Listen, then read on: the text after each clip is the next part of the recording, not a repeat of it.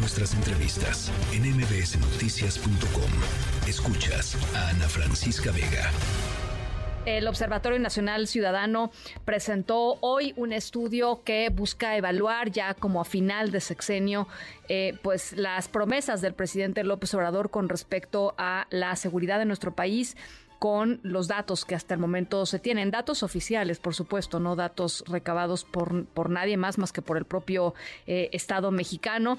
Eh, y pues eh, lo que dice el observatorio es que pues no hay, ¿no? Hay un fracaso total de cumplir con las metas de, de, seguridad, a pesar de que el propio presidente, es más, hoy en la mañana el propio presidente defendió la estrategia, dijo que está, está bien, eh, y dijo que la percepción de inseguridad, cosa que es cierta, la percepción de inseguridad eh, es la mejor que se dio a conocer hace unos días, es la mejor eh, que se ha presentado y que ha levantado el INEGI en los últimos años. Doria Vélez, directora de investigación del Observatorio Nacional Ciudadano. ¿cómo, ¿Cómo lo evaluaron ustedes, Doria? Gracias por platicar con nosotros. Hola Ana, un saludo a ti y a tu auditorio. Pues mira, lamentablemente lo que nosotros encontramos es como bien mencionas, que la actual administración federal está lejos de eh, dejar los resultados prometidos en la materia. Y aquí eh, quisiera señalar eh, por qué se debe esto. Uno, eh, pues cuando se hicieron las promesas respecto a cuáles iban a ser los niveles de incidencia delictiva que iban a quedar en el país, pues fueron bastante ambiguos, fueron presentaban indicadores poco claros que pues se prestan a malas interpretaciones. Y por otro lado, es pues el debilitamiento que ha habido en cuanto a la calidad de la información.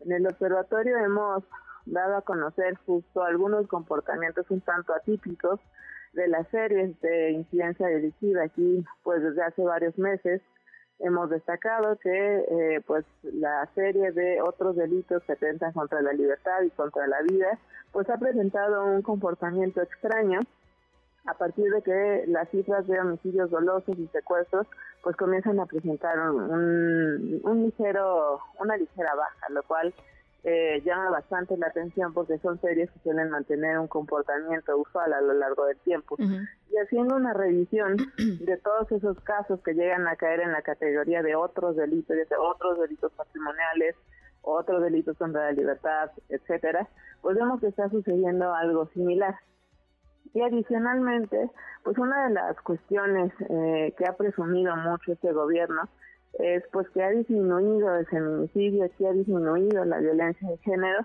y aquí encontramos también algo que llama bastante la atención. A partir de que comienzan a presumir que el feminicidio está disminuyendo, digo, si uno analiza las cifras del secretariado, pues percibe que sí, que el feminicidio y el homicidio doloso de mujeres pues presentan una disminución pero comienza a suceder algo extraño cuando ves la serie de homicidios culposos de mujeres. Igual es un es una serie delictiva que siempre mantiene un comportamiento bastante usual y, justo comenzamos a ver que a raíz de que comienza a disminuir el feminicidio y el homicidio doloso de mujeres, pues este comienza a incrementar. Lo cual pues te habla de un manejo un tanto cuestionable sobre la información en materia de seguridad pública. Y adicionalmente, si vemos un poco más allá, pues vemos que justo esta administración cierra con niveles históricos de delitos cometidos por servidores públicos, vemos que igual la victimización de niñas, niños y adolescentes pues está en niveles que nunca antes habíamos presenciado en el país.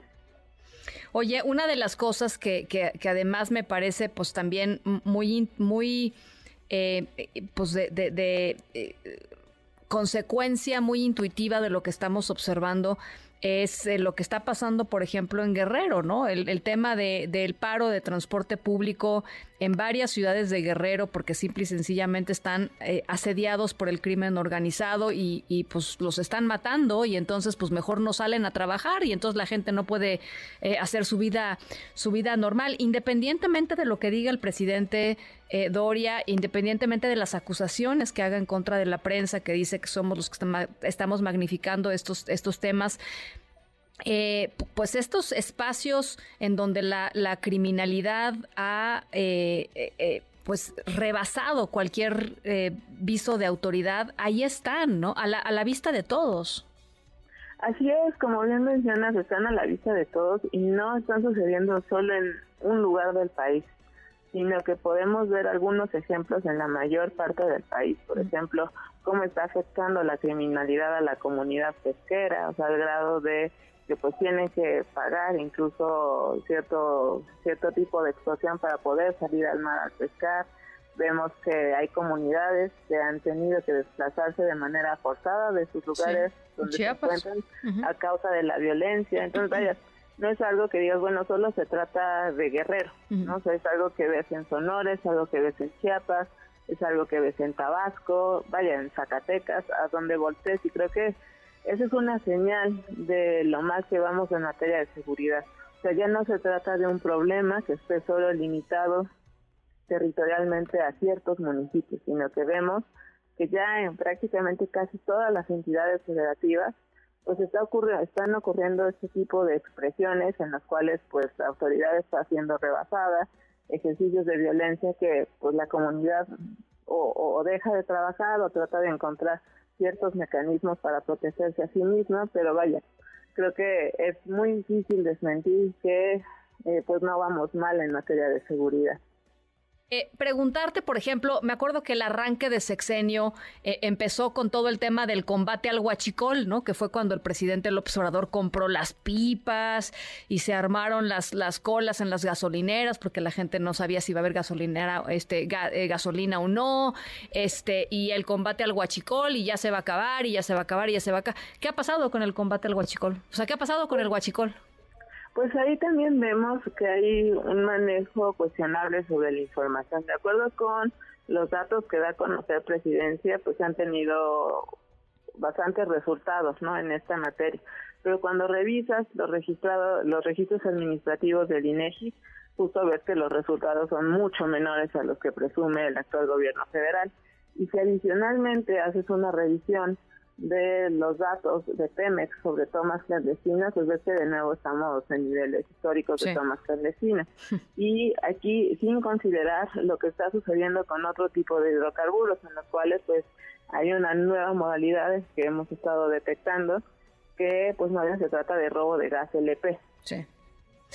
Híjole, bueno, pues ahí está. Doria, yo te agradezco muchísimo. Eh, es, es, importante lo que, lo que están haciendo desde el observatorio para tratar de pues dar un cierre, digamos, en los próximos meses, seguramente actualizado, de las promesas y los resultados en materia de seguridad de, de, la administración del presidente López Obrador y pensando también en qué se puede hacer mejor, ojalá, para las próximas administraciones. Gracias, Doria, por lo pronto. Al contrario, gracias a ti. Noticias.